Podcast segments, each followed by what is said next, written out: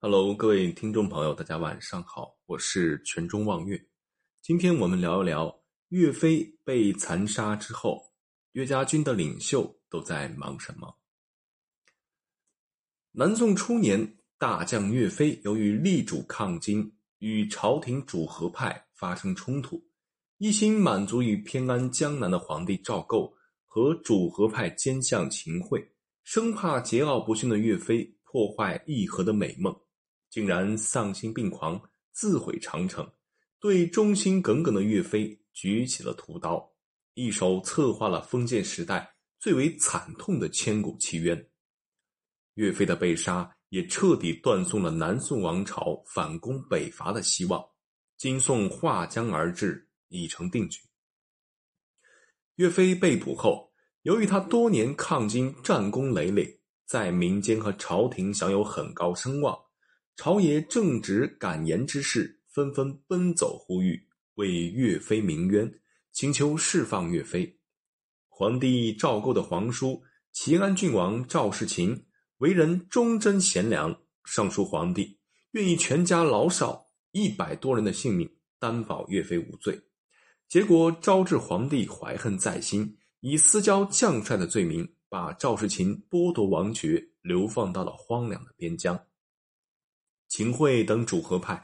公然颠倒黑白，指鹿为马，甚至连秦桧手下的党羽都看不过去。御史中丞何柱是秦桧的亲信心腹，受命担任岳飞案件的主审官。在审理过程中，他逐渐发现事情真相，看清了秦桧诬陷岳飞并置之于死地的险恶用心。他愤而与秦桧激烈争论，不愿加害岳飞。秦桧恼羞成怒，派遣何柱出使金国。后又屡次借故打击报复，朝野官民很多人都在为岳飞父子鸣不平。奇怪的是，由岳飞一手缔造组建的岳家军，面对德高望重的主帅无辜被杀，始终保持缄默，袖手旁观。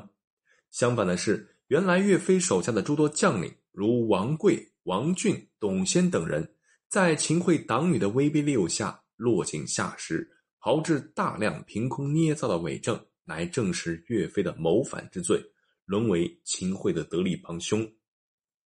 岳家军改由秦桧的心腹统领，原来的中坚力量，包括武将和幕僚等，陆续被朝廷调离，队伍也被分散安插到各地驻扎。南宋抗金武装中最强大的一个集团，就这样瓦解消散。岳家军老将牛皋对岳飞冤案极为不满。酒醉后，多次声称要给岳帅报仇，结果秦桧党羽对他也又怕又恨，在一次酒宴中把他毒死。一一五零年，岳飞被杀八年后的一天，奸相秦桧坐着大轿招摇过市前去上朝，路过临安众安桥畔时，忽然从桥下跃出一条大汉，手持斩马刀扑向秦桧的大轿，抡刀就劈，结果只砍断了一条桥杠。秦桧的随从一拥而上，当场把刺客抓住。经审问，刺客是禁军殿前司的一个小校施权，因不满秦桧对退职士卒安排不利，前来行刺，后被凌迟处死。施权行刺秦桧，虽未得手，但也大快人心。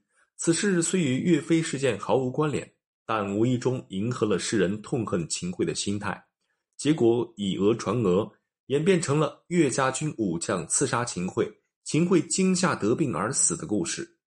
历史上真实的秦桧一生深受昏庸皇帝的信任宠爱，享尽荣华富贵，活到六十六岁寿终正寝。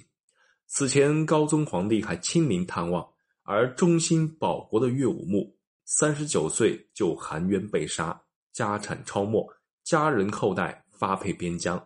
历史有时就是这样的荒唐与无情。